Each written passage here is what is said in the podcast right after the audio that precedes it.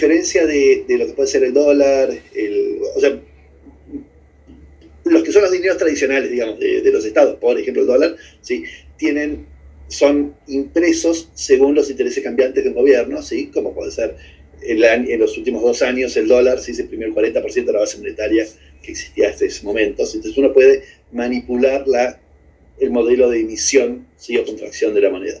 En el caso de Bitcoin, eso es imposible. Se sabe con certeza que va a ser cada 10 minutos, se va a emitir una X cantidad, bla, bla, bla, bla. Entonces no, se puede manipular la emisión monetaria y da un grado de certeza de escasez que ningún otro activo en el mundo lo tiene. El oro, por ejemplo, que es escaso, certeza de escasez, este, no sabemos cuán escaso es, en Bitcoin sabemos que máximo va a ser 21 millones, ¿sí? y sin embargo, eh, por ejemplo, eh, Rusia tiene el poder de aumentar la producción de oro ¿sí? en dos, tres veces si lo considerara necesario por, por X razón. En el Bitcoin es imposible. No importa cuántas máquinas pones a minar, no sacas más Bitcoins este, a mayor velocidad.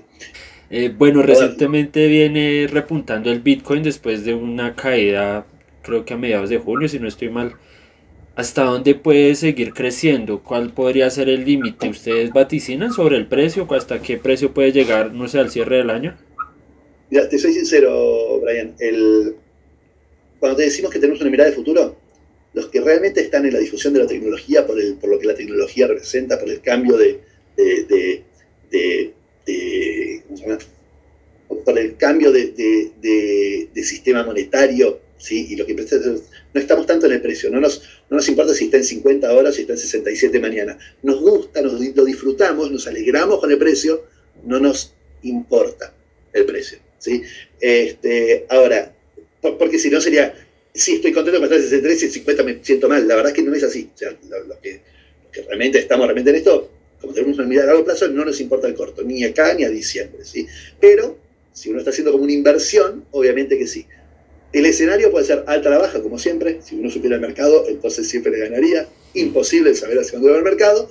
Lo que sí te puedo decir es que hacia el largo plazo el Bitcoin tiende al millón. Vale, entiendo. Sí, justificado, ¿no? Pero sí. ¿Tiende al qué, perdón? Al millón de dólares.